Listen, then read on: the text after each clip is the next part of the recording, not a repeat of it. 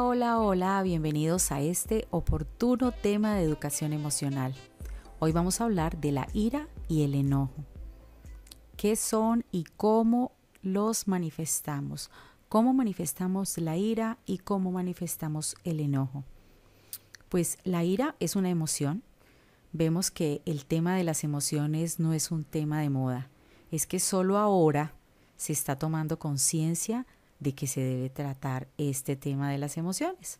Entonces, como les decía, la ira es una emoción, una emoción que está presente en muchos momentos de nuestra vida, tales como son los conflictos, situaciones de impotencia o de desesperación, ya sea de forma individual o al relacionarnos con otras personas.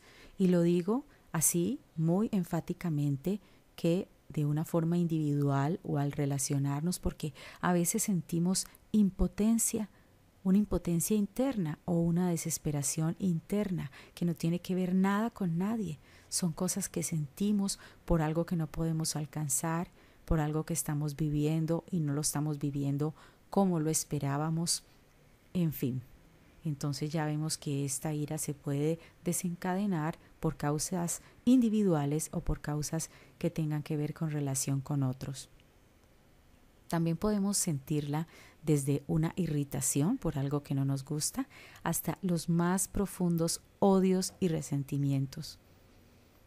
Estos episodios de ira se pueden presentar con causa, ya sea porque nos hemos sentido maltratados, heridos o sentimos frustración, o alguna dificultad para conseguir alguna meta importante. Y esta rabia sucede porque las circunstancias nos predisponen a la acción de protegernos sobre algo que nos están haciendo o si alguien nos está haciendo daño. Vemos entonces que la ira es una emoción y como cualquier otra, se manifiesta en nuestro organismo de tres maneras muy, muy dicientes o muy importantes.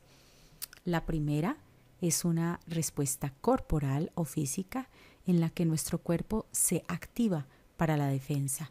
Ya saben que ese enojo, esa ira genera como una defensa, es una reacción por algo que nos esté pasando. En esta se aumenta el ritmo cardíaco, se acelera la respiración y se tensan los músculos, también se activa el flujo sanguíneo. Sentimos que nuestro cuerpo se activa nos ponemos rojos, la piel se pone caliente y todo empieza a funcionar de una manera agitada.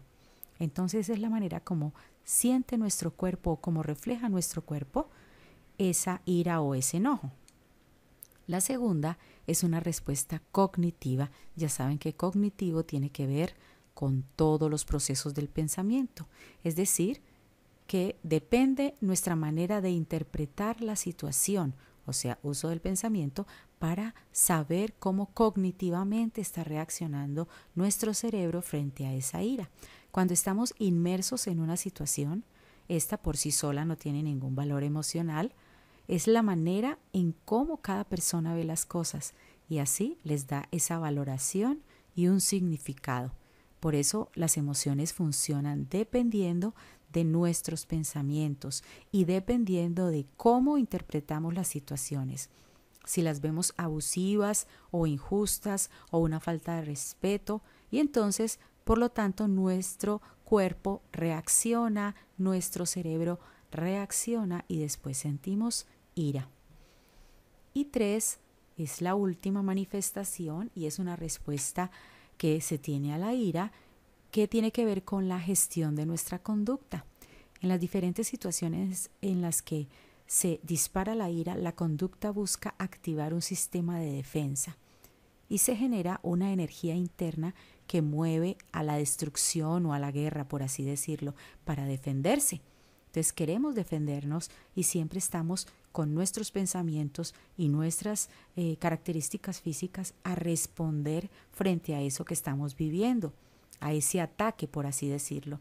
Es lo que vemos comúnmente como que alguien actúa a la defensiva, siempre estando alerta porque se siente atacado. El enojo que no se ha resuelto puede ser reacción secundaria de heridas provocadas por nuestras primeras relaciones. Eso es importante tenerlo en cuenta porque a veces tenemos situaciones emocionales guardadas que nos hacen mantener en enojo constante por lo que hemos vivido en el pasado y seguimos enojados porque de forma subyacente todavía nos sentimos heridos, dolidos y estas heridas tempranas nos ocurren a todos, a todos nos han pasado algunas situaciones que tenemos por allá en nuestros recuerdos pero lo importante es detectar si estas heridas que tenemos todavía nos hacen tener enojo. Por lo tanto, hay que buscar muy adentro de nuestro ser para saber si tenemos que subsanar esas heridas. Bueno, así llegamos al final de este tema tan interesante y que a muchos les impacta porque tal vez tengan esos episodios de ira intensa o, de, o tengan una actitud de enojo constante o recurrente. En el próximo tema trataremos el enojo desplazado o transferido. Esto tiene que ver con aquellos enojos que llevamos guardados en nuestro corazón y los traemos al presente o a las relaciones presentes y sin duda las personas con quienes compartimos se preguntarán por qué mantiene enojado o por qué mantiene enojada. Y lo que sucede es que ha transferido el enojo a una situación del aquí y el ahora y a veces ni se es consciente de ello.